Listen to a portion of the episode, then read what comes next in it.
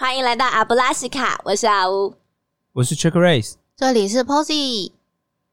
阿布拉西卡是个能畅所欲言的同时又强大自己心灵的地方。我们什么都聊，什么都分享，从各个层面、各个角度来学会武装自己，让我们自己在遇到生活上的难题时，可以感到不那么困难。如果你喜欢我们的节目，欢迎订阅我们的频道和 Instagram。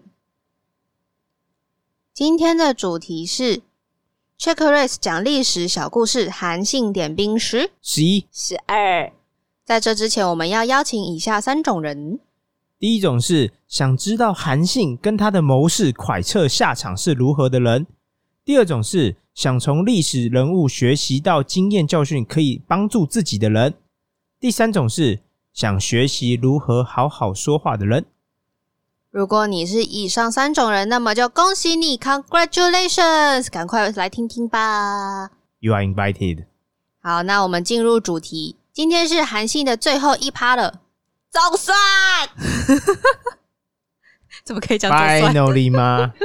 韩信的故事好长哦。还可以啦。快要到他人生的据点了。你还笑这么开心？在剧透什么吗？所以我们上次讲到哪里？上次讲到嗯，韩信就要求刘邦封他一个假王嘛，对所以刘邦后来就是灵机应变，就说要封就封真齐王嘛。后来韩信很想很犹豫，嗯但是不忍心背叛刘邦，对所以他他决定要帮刘邦了。留在汉营。对他虽然是不情愿，他虽然是想要背叛刘邦，但没有背叛，但他就是帮自己争取一个真齐王嘛当做一个平衡点嘛。嗯。所以我们故事又从这边继续开始。嗯，所以后来嗯。刘邦就开始下令各方人马，他要跟项羽决战了。决一死战，然后就把韩信也招到这个叫垓下的地方，所以他们最后就是联军在这垓下之战之中大败嗯。项羽，所以项羽后来就是一路跑嘛，跑到乌江旁边，然后有个乌江亭长就问他说：“你要不要搭乘小船回去再来一次？”然后他说：“不要，无颜见江东父老。自刎于乌江。”对，虞兮虞兮，奈若何？哦哟强啊！然后打败项羽之后，嗯哼，韩信原本被封叫真齐王嘛，嗯，但是刘邦本来就对他有戒心，找个机会就把他的齐王给拿走了，嗯然后把他封去楚，让他去当楚王。所以嗯，他没多久之后，他就从齐王变成楚王了。可是这样算是贬谪，对不对？因为楚跟齐物产丰盛之类是有落差的，在我认知中，其实还好啦，嗯，因为都还是王，因为当时在春秋战国时代，嗯。齐楚都是大，齐是大国很久很久很久了，嗯然后楚是后来新兴的强权。嗯哼，是。但严格来讲，可能齐还是会更好一点的，就毕竟它是就是历史久远这样的，没错，就是它是那个文化发展的精华地区。嗯，那楚当然你的面好处是说面积更大或干嘛，可是我说你统治国家还有一个重点就是人嘛，嗯。人才啊，人力啊。对，其明显来讲是发展，就是它的那个整体文化发展，应该在我看来是比楚更好的，没有问题。对嗯，但它就被韩信就从齐王直接被弄成楚王了。嗯，然后嗯他在这时候，他想想就想到以前曾经对他好跟不好的那群人。怎么样？哦，你是说在他我们刚刚一开始第一集讲的，他遇到一开始的去跟亭长蹭饭啊，嗯然后遇到一个洗衣服的老妇嘛，嗯哦，还有胯下之辱的那个无赖嘛，混混，嗯，哎、他现在有权有势了，就把又这不用群人打仗，对，要处理一下。就把这群人的都找来。首先呢他记忆力很好，他对别人对他的好或坏，他在我看他都记得但感觉他也。是一个小心眼的人，我觉得是。嗯，没有小心眼，应该就不会记这些事情。对，啊我觉得我记不得，首先呢，他就把那个洗衣服的老妇给找来了，嗯。就说我当时吃你几顿饭，我说一饭千金，我是认真的，所以呢就赏识他千金。哎呦，然后问题是，记不记得他去那找了？他那个蹭饭蹭更久的那个亭长嘞，嗯。他说找过来，然后就跟他讲一句话，嗯。就是说你怎么样？就是普通人呐、为德不足，为德不足说你做好事，但是却没有持续下去，嗯，所以说给你几百钱，等一下，那个洗洗衣服给他几顿饭，嗯。是千金，千金。而且你们知道一斤等于几钱吗？黄金的金，知道，不知道，古代正常换算是一个一一黄金嗯，等于一万钱，哈？然后他只给他几哦百钱，对，所以你知道他在干嘛吗？还羞辱他，羞辱他，嗯他正在羞辱那个庭长啊。可是我们有讨论过，就是说庭长给的饭的伙食跟一个河边洗衣服老妇给的饭，哪一个提供他是比较好？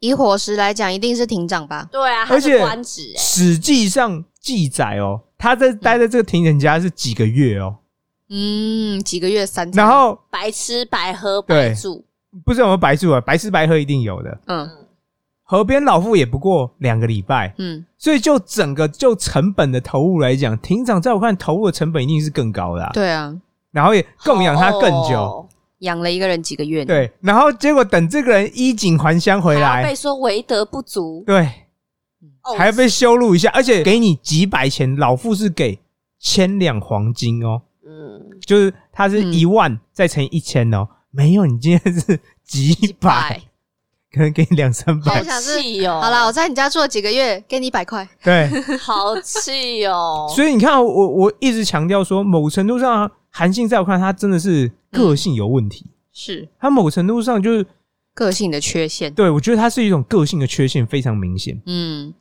然后我们刚刚还有讲到一个人是谁？是那个无赖，哦，胯下之辱，对，所以你们觉得他会怎么样吗？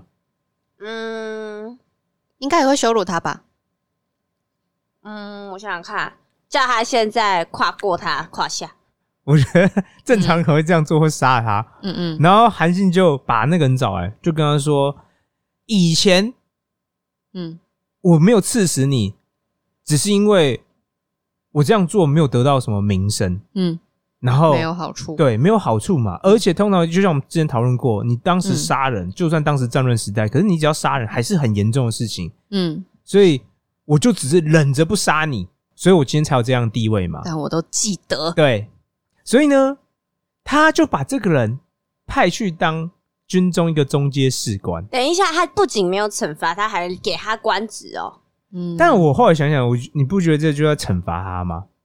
为什么？你在军中、欸，军中是一个讲究服从纪律的地方、欸，然后今天嗯假设你在军中，哦你老板把一个人派到你旁边来，然后你有那个权利，然后你发现，哎、你老板讨厌这个人，你通常会怎么样？我也要讨厌他，对啊，为了博取长官的欢心，我来好好整整他，对啊，而且你在军中哦、嗯军中是什么都是合法的。不只不是说合法，而是说它是一个很严有严格规定的地方。嗯你三不五时你犯了点错误，就是军法处置嘛。军法是非常严苛，在从古至今都是这样哦、环境因为病，它就是需要有一个严格纪律的地方。嗯嗯，嗯，那你把一个人丢到你自己的军中，然后还是中级，也不是说特别高，别人都知道这个人曾经经跟你上司发生了一些事情，他也不会想办法来整你玩你吗？哎、我很好奇耶，嗯，那假如说他能拒绝接受这个军职吗？我觉得应该不行，我也觉得不行。因为当时韩信已经特别把你找来了，对，他是楚王哦。你要跟一个王说，哎、谢喽，但我不接受。对我啊，要跑路了。哦，对，我觉得很而且很难吧？他就一定要听命于韩信了耶。对啊，他本来就得听命于韩信，，我是说，如果他还是平民庶民，对，他还可可以以过自己的生活或对干嘛。但在但军中哦。好，嗯哦，你就一定要听了。他家投粪池，他也要投。对，就是你知道哦，很长以前军中说什么不合理的训练是磨练呢、磨练。嗯，对啊，嗯类似这样概念哦。蛮狠的耶。嗯所以你以为他没有怎么样，但是如果你仔细去思索那个细节，嗯你就会知道说，其实这个人在我看来后来一定不会过太好，嗯这是必然的。应该是对，抠喵，你整个军中人都想玩你，你真的，你到底想要如何摆脱这一切？他也是四面楚歌的一种我光。想到就 Oh 觉得我就想说，他一定会有军中同事说。你是不是很会跨？你是不是很会跨？你给我爬爬看什么之类的。可是我觉得人就是这样，你怎么对待别人，对，人就觉得那我就是可以怎么对待你啊？哇。，所以这是后话，嗯，实际上都没有写这个人后来怎么发展哦。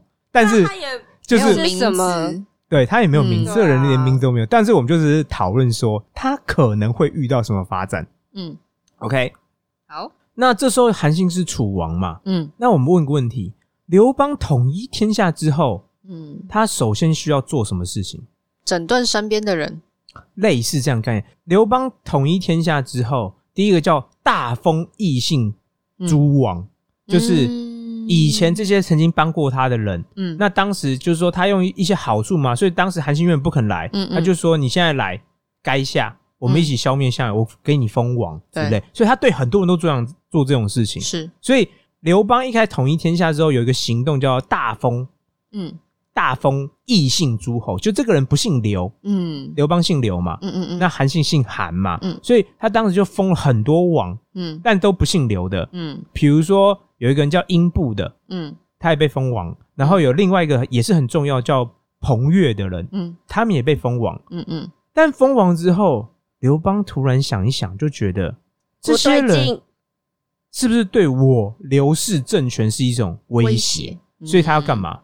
清扫，对他就是要原本才刚封完你哦，隔没两三年就要开始拔擢你这些异姓诸王，就是不姓刘的王，怕你有恶心，对，然后也不是说怕你，他反正找个机会就想要把你的，稳固我的对刘氏江山。所以你知道吗？对？后来很有趣哦，嗯。只要有人去告发这些异姓诸王，嗯。刘邦都全部受理哦，而且他没有怀疑或干嘛哦、然后导致这些王后来都被迫得叛变了，嗯。这是另外一个状况。所以我刚刚讲到一个叫彭越的嘛，嗯。彭越那时候就是他原本不想叛变，他底下有人跟他说：“哦，我觉得你应该叛变。是，”然后他就在犹豫，你知道吗？他就在犹豫。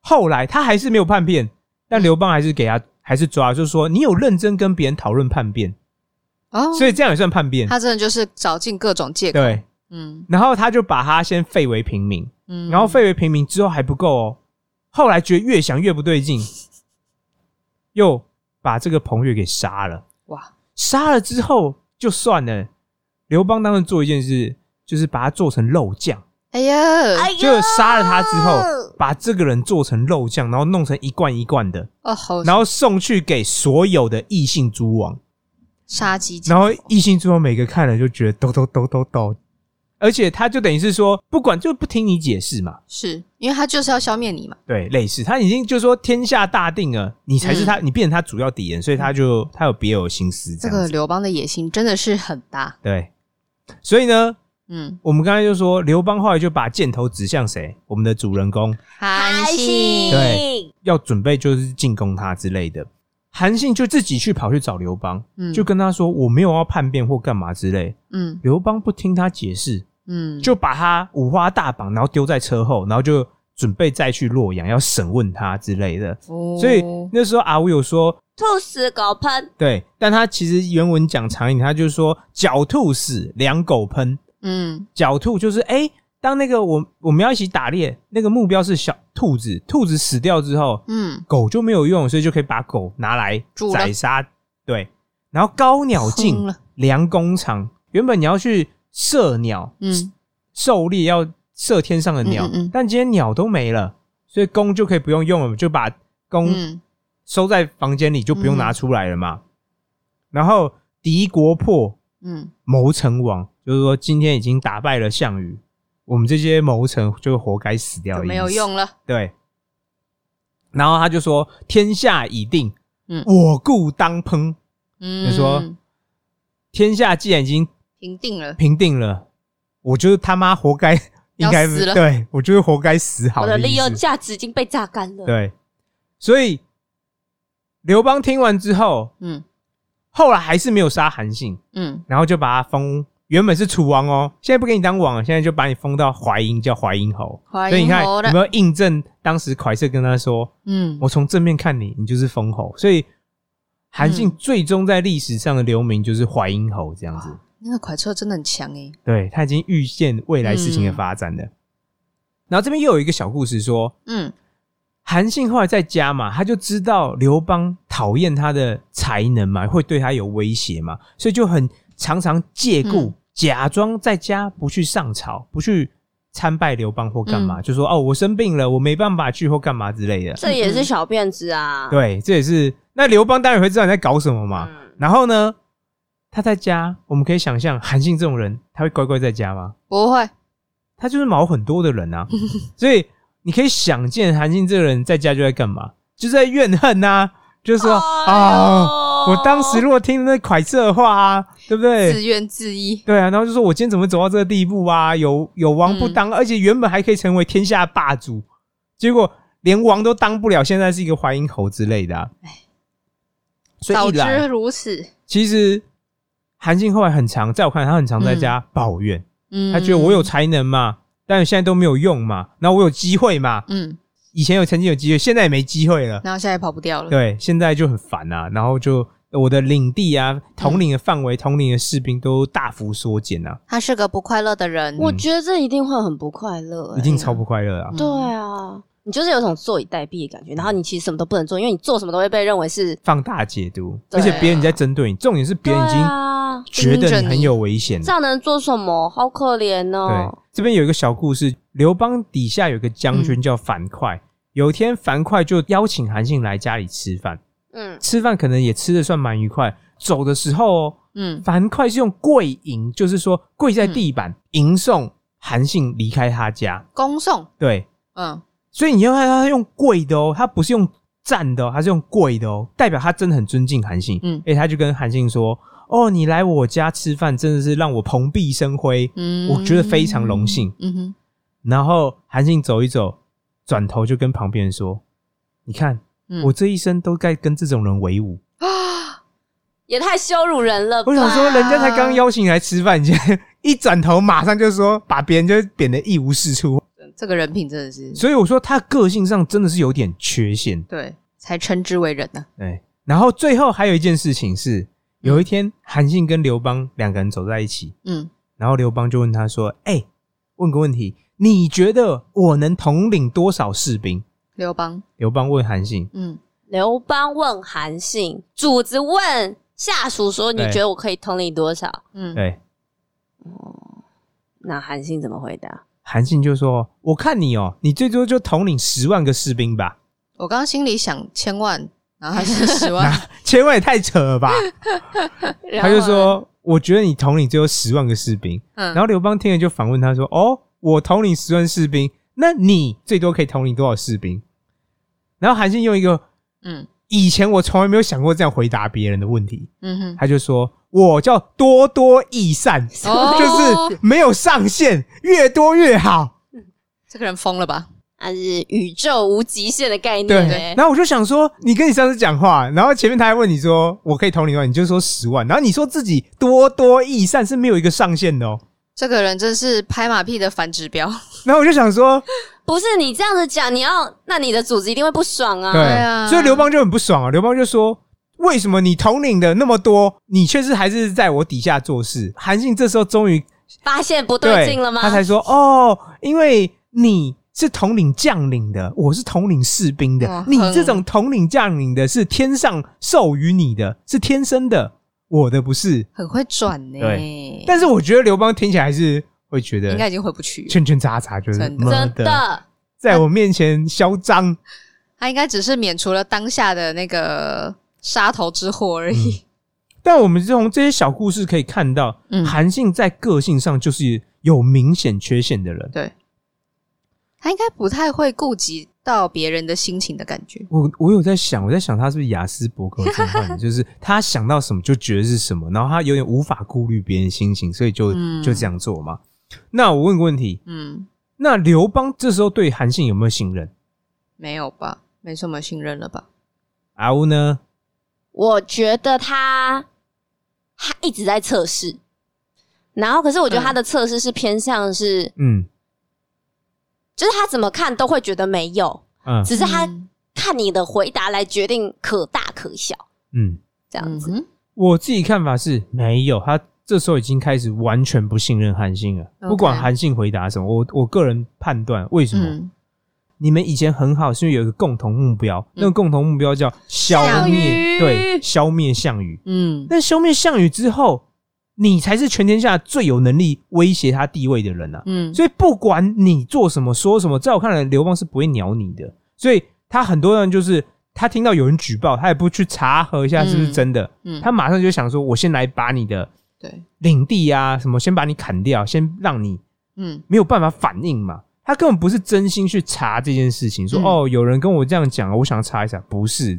所以我我个人会觉得说，嗯。没有刘邦对韩信已经完全没有信任。那他问那些问题，搞不好就是他企图要找到一些借口跟理由，可以把他抓起来。就是你有没有嗯冒犯他或干嘛之类的啊？嗯嗯嗯我觉得啦，所以我个人解读是没有。他那时候嗯就是从干掉那个项项羽之后，他就完全不再信任韩信，他反而觉得韩信你就是我最大对，所以就是做他一直做一些事情，想办法去又会带兵，哪一天你又有明星号召起来叛变我？所以韩信后来真的想叛变了，他那时候就跟有一个叫陈曦的人，嗯。就跟他说：“弟弟呀、你如果在那个那时候举事就是叛变的话，我会带兵来帮助你。哎呦”，但结果被刘邦的太太，也就是吕后知道了，嗯，啊，这个然后吕后就跟萧何讨论一下，就说韩信要叛变我们，那我们该怎么办？嗯。所以萧何就跑去跟韩信说：“啊，吕后她大病初愈，那现在好不容易生病好，你进去跟他恭喜一下，安慰他一下。”嗯然后韩信就说：“没有，我自己身体也不好，我不想去。”对，萧何还是说：“啊，去一下吧。去一下吧，忍耐一下，忍耐一下就好。”然后他一去哦，嗯，吕后就派人把韩信给抓，然后就杀了他。嗯，杀韩信之前，韩信这时候突然讲一句话，说他就说：“我好后悔没有听蒯瑟说的话、哦。傻眼，他还把蒯瑟给拱出来对，然后他就死了。他一定要就是拉人家下水。对，所以我一直强调，这个人个性真的有点问题。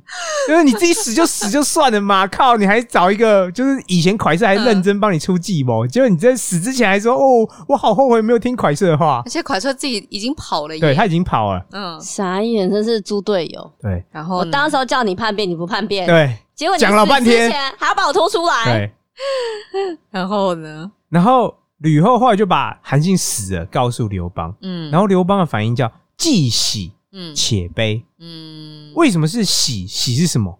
我就刚刚印证我们刚才说的嘛。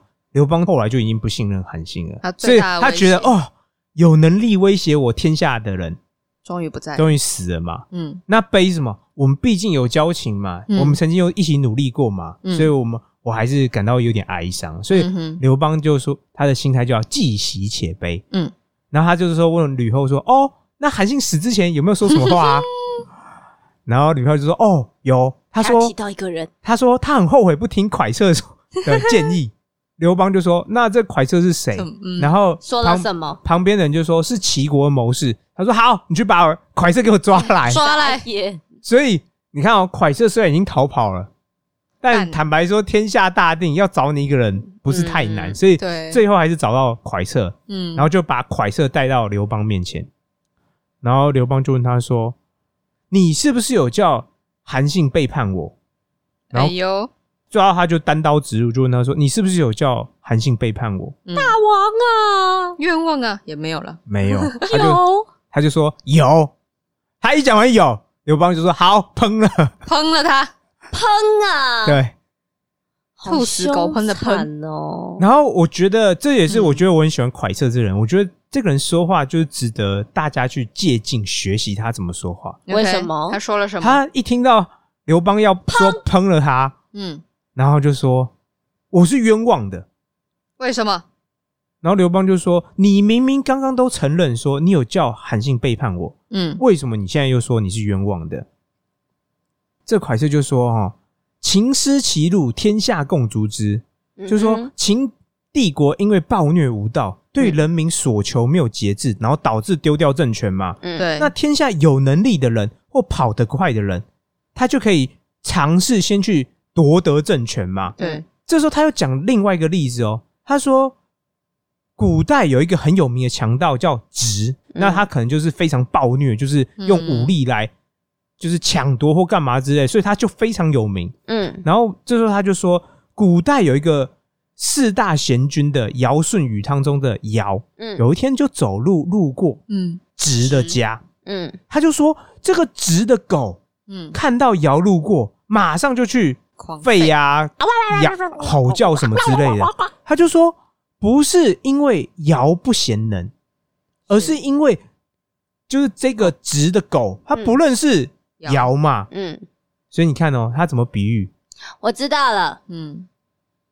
他把刘邦比喻为尧，对。把韩信比喻为直，对，这也是另外一个。然后他自己是那条狗，狗。我觉得重点是他把刘邦比喻为尧，就是很贤能的代表。狗嘛，嗯。然后他把自己比喻成什么？狗嘛？嗯。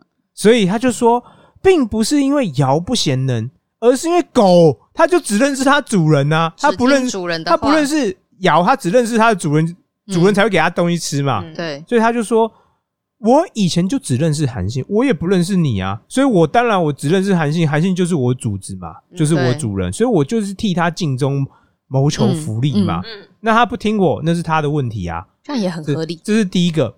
然后第二个，他就跟刘邦说：“嗯当时全天下有这么多人要争取政权，你能够把每个想要争取政权的人、嗯想要取得天下人都杀了吗？那你怎么杀得完啊？”嗯所以他讲两个理由。第一个就是说，蒯彻我我当时就只认识韩信，我又不认完全不认识你刘邦嘛，那我替我的主子尽心尽力，这是正常的吧？嗯，第二个就你是尧哎，对，还用尧，真的，他如果你还用一种不好的，嗯结果你说揍什么之类，刘邦听到搞不好意思很不爽还是。四大贤君之首，第二个原因是什么？就是当时全天下很多人都这样做嘛，那也没有对错的问题啊。就是你如果今天要把这些人都杀，怎么可能全部都杀干净？大家都在争天下。对，啊，嗯哼，所以我觉得这个人讲话很有智慧，他遇到一个危机、一个困境，嗯，他知道如何把自己从中脱身出来。对，所以刘邦听了之后就觉得，嗯，龙心大悦，他觉得我觉得你讲话，因为一我是样嘛，尧在世对。哎，，他用捧的嘛，暗捧的，是，所以我觉得这个人讲话非常有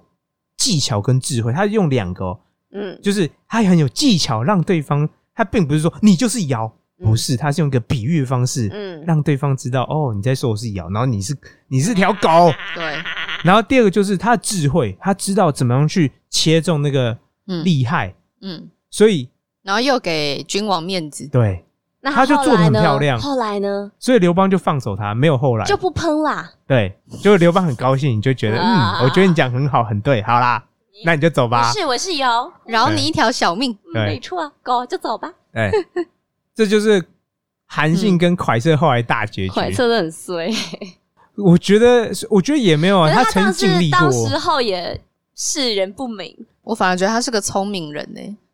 我觉得也不到世人不明，就是他曾经嗯想要做这件事，他尽力了，他尽力而为。所以你看，其实有很多关键细节，他都已经跟韩信说：“我嗯看人从来没看食物过。嗯嗯然后也告诉你说，从正面看你就是封侯，从背面看你贵不可言。其实这都是很多都在暗示韩信说你应该听我的或干嘛之类。可是我们就讲到细节嘛，我们一直强调细节。刘邦当时要分封韩信，那个细节实在做太好了。嗯，那韩信个性上有缺陷嘛，就是他是更没有道德原则的人，他搞不好就做。但我觉得这样也可以说，其实韩信当时候一定是真的非常想叛变，对他才会把蒯彻的讲的那番话，其实一直记在心里。应该因为那个后来就变成他一个命运的嗯转折点啊。命运交叉点对了，他当时听了，命运就完全不一样。他可能就你知道，很人家很喜欢说一句话，叫做“治于人与受制于人”是完全不一样的概念，嗯就是你被别人控制，跟你去控制别人是完全不一样的概念。对，嗯那我觉得当时蒯彻就是尝试尽心尽力了，嗯而且我觉得他的确做很好，他真的就差临门一脚。韩信就是真的差最后临门一脚，不肯这样做，嗯。那就导致韩信就自己就死了。可是我觉得当时候那个刘邦说嗯嗯，不要封什么假王，要封就封个真真王。真王，这个也很重啊，所以你可以看到刘邦在这方面也是非常，他可以嗯。笼络人心。不止，我觉得他可以重点是，他可以看到那个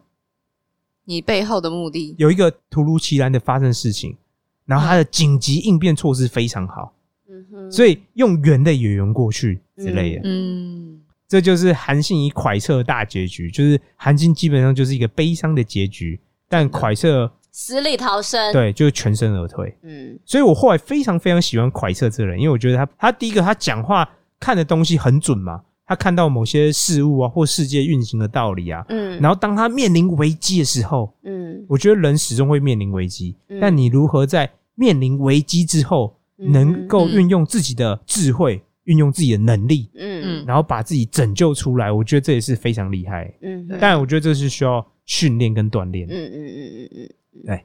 其实我觉得韩信他应该考虑急流勇退耶，怎么样？就是你看他已经知道他的存在已经会受到刘邦的扎在心头的刺了。我觉得他反而应该就不要占练那些功名或利禄什么的，或是他趁他还可以跑的时候，还能保全自己的时候，他就退休隐退啊。嗯像那个范蠡不就这样吗？他跟西施一起去对，传说中是这样子，对啊，神仙眷侣。后来变成陶陶朱公经商致富，对。对啊，我觉得他其实这样反而算是一个，你知道，，Happy Ending 吗？对啊，你也不会嗯。下残那么惨哎、也是，但我觉得有问题，我觉得食物上有困难，为什么？因为第一个，吗？从一开始蒯彻在劝韩信要不要叛变，韩信就讲两个理由，嗯。第一个是我功劳很大，嗯。他一直告诉你说，我觉得天下有一半以上是我打的。嗯。第一个，他是我功劳很大，嗯。然后第二个就是觉得我们之间有交情嘛，你要放弃这些你你原本一生致力于的功名富贵，很困难啊。嗯。然后他跟范蠡还是有不太一样的地方。范蠡当时是他知道勾践这个人有问题，一样个性有问题，就是只能嗯共患难，不能同享乐。但问题是他可不可以跑到别的地方去？答案是可以。嗯，当时还是春秋五霸时期嘛，所以还有齐国，还有很多小国嘛，嗯他可以跑，他可以跑嘛。可以躲起来。啊，问题是你韩信，呃，你说因为各国律法不同，对啊，当时还有很多不同的国嘛。嗯，嗯啊，问题是你韩信已经天下一统，现在整个天下就叫汉。你看，我们刚才有讲啊，快车已经尝试跑啦、还是被抓，还是被。抓回来。我就说你你能跑到哪去不被抓回来，这是问题。而且你始终就是有嗯那个能力在身上。嗯他是不是还是抱着一个希望，是觉得刘邦不会害对他？，我觉得他始终就是这样觉得。所以我们刚刚有强调，他其实前面有讲过，他始终觉得我功劳很大，而且我们有交情，应该不会对我对我做不好的事情吧。后来我们来讨论，就是说，嗯我觉得他要逃跑，要像做范蠡那样子，现实面也不存在。我就说你能跑去哪里？你你要跑好，你在那时候天下只有跑去，比如说匈奴、欸，嗯或者是北边的百越、欸嗯哼，那都离你的家乡非常远，你根本就是流放了吧？那你更不用讲说你要有钱啊、名啊什么，名不用了啦，但钱啊、权啊，有你有那个权利都没有，嗯，这是后话。嗯如果真的认真仔细检讨，就是蒯彻跟他讲叛变的时候，那是最好的机会了。之后就完完全没有机会了。跑不掉了。而且重点是，比如我们有强调，刘邦那时候在跟项羽打仗，在对决嘛，嗯他还没有理时间力气理你。等到他干掉了项羽，他现在全部精力都放你身上，那你要怎么做？啊可是我在想说，嗯假如说像走到这种看起来像死局的时候，对韩信他今天如果要向刘邦输城，对，他还可以做什么？还是其实不管他怎么做，几乎无法做。他就是刘邦心头的一块刺。对，这也是牵扯到，比如说古代哦，比如说如果你要叛变或干嘛，你一定要把对方的血脉给全部嗯移除掉。为什么？诛九族，因为就像你你不斩断，人家有一天就说哦，我是某个王的后裔，嗯像刘邦刘备自称是汉中王，就是后裔嘛。他说、嗯哦，我的先祖是有有关联的嘛。嗯嗯那你这样根本就没完没了，而且就算你不想，就算你假设你有这种状况，就是我真的有血缘，我不想干嘛，人家会，还是会来。人家因为你有这个有这层关系，人家想要对你干嘛？嗯就比如说对举你，把你拱为王嘛。嗯那韩信的例子在哪里？就算你不想叛变，有叛变的人觉得，哎，你是有能力的人，还是会来找他。那刘邦不会这样想吗？刘邦觉得你的存在始终就是威胁到我啊，嗯不管你想或不想，今天就算你不想，别人来找你，你也有可能。你也有可能嘛。你今天唯一没可能就是怎么样？就是你死了，嗯哼，你死了就是一劳永逸，完全没有机会。可能你真的要跑，我还反而就是你不在我眼皮底下，无法盯着，嗯，更可怕。上次就跟国民政府撤撤退来台之后，还是继续软禁张学良是同样。一样对。而且通常他还算没有做赶尽杀绝，赶尽杀绝就是没有，就是把你这些血脉全部都斩断。嗯所以问，这也是另外一个有趣故事。嗯。萧何后来也被怀疑说对啊，他会威胁汉室王朝，嗯。所以萧何必须怎么做，你知道吗？他就故意去侵占别人的嗯房子，嗯然后田地、嗯良田呢。而且比如说你这个良田啊，房屋，假设是假设是一百万，嗯嗯他故意就用半价跟你买，嗯而且一直这样做，然后把自己名声故意搞臭哦，嗯哼，然后刘邦才算了。你必须做到这个地步哦。可是我的意思问说，在实物上来讲，刘邦，呃，嗯刘邦眼中，萧何跟韩信谁对他的威胁？韩信啊一定是韩韩信。为什么？因为韩信会打仗，带嗯兵，他会带兵打嗯仗。那萧何，我没有，我觉得萧何也是很屌的人，他也是非常厉害的人，但他的强项在后援，在嗯支援后勤嘛。嗯，但是面对面打仗，韩信还是比较厉害，杀伤力比较对大，，所以韩信威胁程度一定是比萧何还是高，这完全没问题。他就是一部四剧。重点也不是你想或不想，重点光是你有这个能力，别人永远不可能对你太放心，就是这样概念。天妒英才。或许可以这样讲。嗯所以你看哦，如果我们这样仔细检讨回来，阿乌现在突然陷入一种很沮丧的局势，他觉得韩信好像不管怎么做 都这样。对啊，我觉得好像没有。可是我是说，当他错过那个他叛变的时间点之后，他就一路走下坡、欸。对啊，那他、是啊，他无能为力在做其他任何事情，除非他把自己手砍断之类的，对不对？没有，没有除非他自杀。对，你的存在就是对我来讲就是对啊，你。不觉得？或者是，不然还有一个方法是，就是还要嫁给刘邦的你说入赘哦，之类的、啊，就不结为亲家、啊。可是那个年纪差那么多，结结为亲家应该结为势力更庞大吧？其实，在我看来，有机会，但可是就会变成外戚之类的。已经有外戚了。吕后当时就是所谓的外戚了。对啊，对还是会是另外一层隐忧，对，对不对？对啊，你看，我觉得好可怜哦，我觉得还好啦。就是你他有你过他的机会了。他无能为力耶。对可是我就会觉得，哦，他第一次错失机会之后，好像就容不得他有弥补的机会或者什么，这世界上很多时候他就没有办法再为他自己做些什么了。对难怪他后来也除了抱怨也没办法。对，他就只能抱怨啊。就是说，所以你看，我们一直强调嗯我们的节目有个目的，为什么？就是从古人的现实中发生的经历，然后来提醒自己嘛。所以你知道，其实我问过自己最多的问题是说，哎、今天早餐要吃什么？哎、不是，如果你当时处在韩信这个位置上，蒯彻跑来跟你说要叛变，而且讲老半天，你真的会叛变吗？我想了很久，我不知道你们两位，嗯或许你们可以分享。但我自己来讲是，我觉得我会跟韩信做一样的抉择，就是不会叛变，不会叛变。但是，嗯但是我觉得人生就是有这个 but。但是我看完韩信的故事之后，我就告诉自己，如果有机会发生这种事情，没有，我宁可奋力一掷，也不要坐以待毙。反正最后都是如果最后都是死的话，宁可死对的轰啊，轰烈烈。可是那是要你已经知道前提知道啊。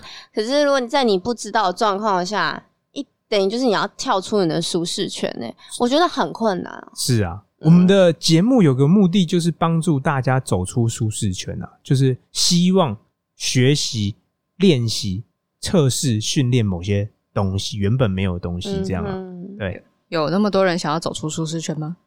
不一定啊。如果你待在舒适圈，就是死路一条，你势必。其实我说这后话，你在你可以有跳出舒适圈的时候，你就会希望自己跳出去。不一定啊，因为有些人就觉得我已经在我可以待一辈子舒适的地方死掉那为什么我要去？不觉得韩信这很难过吗？阿乌现在整个情绪对啊他爆整个棚哎 整，so sad。So 哦 sad 没有，你想一想，他死之前不止自己死，还想要把蒯彻拖下去，你就觉得好像还好。没有，我觉得，我觉得就拉一个垫背的，不能免俗的。让我们来进行今日的 SOP。第一个是保有忧患意识，尤其是在顺境中或是舒适圈里头，更要为自己保有灵动的下一步棋。如果是团队的话，可以借由检视彼此的共同目标是否一致，来制定后续的一二三四五六七八九十步。毕竟措手不及才是人生，让自己永远处在 ready 的状态吧。第二个是训练自己的口才。会不会说话，有时候决定者是要拉人陪葬还是死里逃生哦。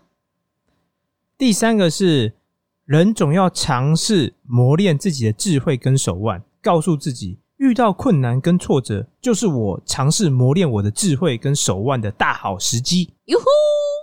那依照传统，我们要来挑战。